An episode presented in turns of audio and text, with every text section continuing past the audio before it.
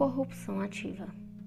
O crime de corrupção ativa vem expressa no artigo 333 do Código Penal, que diz: oferecer ou prometer vantagem indevida a funcionário público para determiná-lo a praticar, omitir ou retardar ato de ofício, pena, reclusão de 2 a 12 meses e multa tendo a probidade da administração pública como bem jurídico tutelado, sendo qualquer pessoa o sujeito ativo e o Estado como sujeito passivo. É um crime comum, por isso pode ser praticado por qualquer pessoa. Para o crime de corrupção ativa, a conduta tem duas possibilidades. A primeira é oferecer ou prometer vantagem indevida com a finalidade de retardar ou omitir a prática do ato de ofício. E a segunda é determinar a prática, omitir ou retardar a prática do ato de ofício.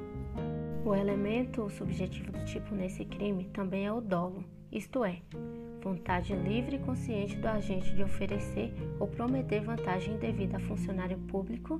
Além do dolo, também se tem o dolo específico, que quer dizer vontade de fazer o funcionário público praticar, omitir ou retardar ato de ofício.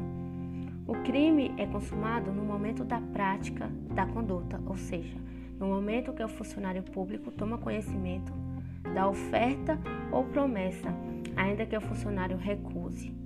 É admissível a tentativa. Tem-se uma causa de aumento de pena no parágrafo único do artigo 333, que diz: a pena é aumentada de um terço se, em razão da vantagem ou promessa, o funcionário retarda ou omite o ato de ofício ou, a, ou o pratica infringindo o dever funcional desse caminho.